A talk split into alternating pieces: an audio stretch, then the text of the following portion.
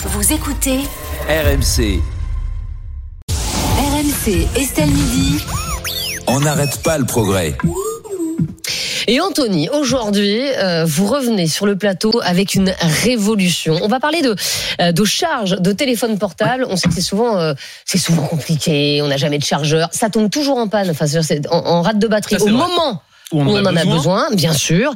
Mais grâce à vous, Anthony, on va désormais pouvoir charger notre téléphone grâce à l'air que l'on respire. Exactement, c'est des chercheurs australiens qui ont trouvé le moyen de produire de l'électricité à partir de, de, de l'air qui nous entoure, tout simplement. Ils ont publié ça euh, il y a quelques jours dans la revue Nature, une revue scientifique très euh, prestigieuse. Leurs expériences, ils nous disent voilà, on va pouvoir à partir d'air euh, recharger des téléphones, des ordinateurs portables ou euh, des appareils électriques. Tout part en fait d'une bactérie, une bactérie qu'on trouve dans le sol, voilà, qu'on peut cultiver en laboratoire aussi assez facilement.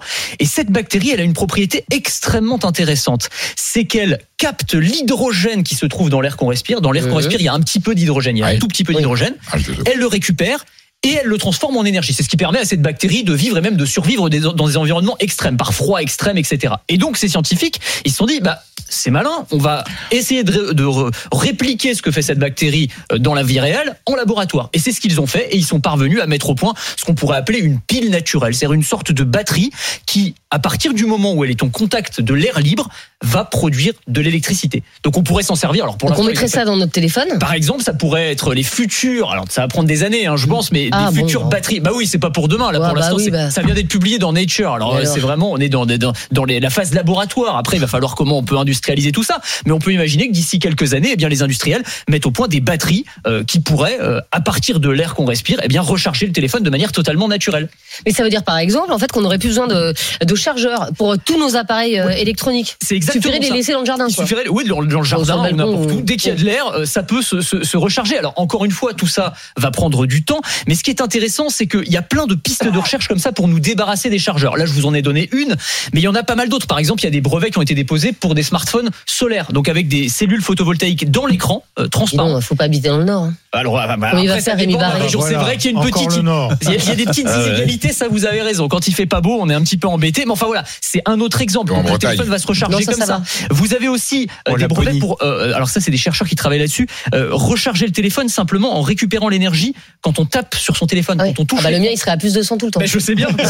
si vous envoyez comme SMS, pense que le machin il se Oui, oui, décharge bon. jamais, donc c'est pas mal. Euh, ou alors, alors là c'est le truc le plus fou, c'est l'université Queen Mary à Londres.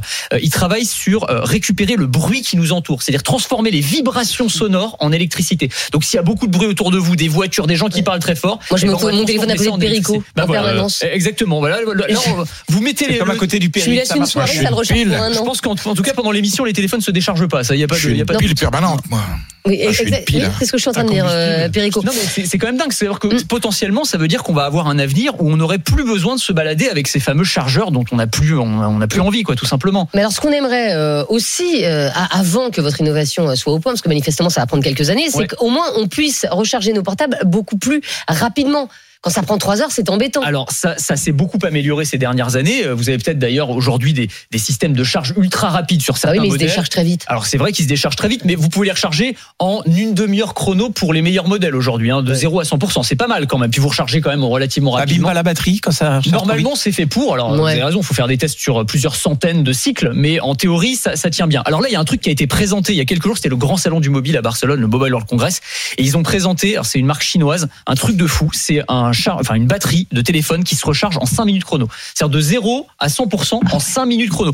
Vous, le- J'adore. vous le voyez, en fait, vous voyez les pourcents qui augmentent avec les secondes. C'est très spectaculaire. Le temps de prendre un café, vous avez refait la moitié de votre batterie. Donc là, on a tous été dans cette situation. Vous allez partir au boulot et vous vous rendez compte, ah, mais il me reste 5% de batterie, je vais pas pouvoir tenir la journée. Bah là, vous le mettez deux minutes à charger, vous avez la moitié de votre batterie pour la journée. Et ça c'est quand même pas mal. Alors, on n'a pas le prix pour l'instant, c'est pas bon encore sorti, mais ça va, non, mais ce sera pas, enfin, a priori, ce sera pas plus cher. C'est les batteries qui seront, en fait, c'est un, c'est un, c'est un avantage concurrentiel pour les, les fabricants de smartphones. Aujourd'hui, ils sont tous en train de se battre pour vendre leur téléphone plutôt qu'un autre. Euh, la bataille, elle se fait sur un appareil photo 2 mégapixels en plus.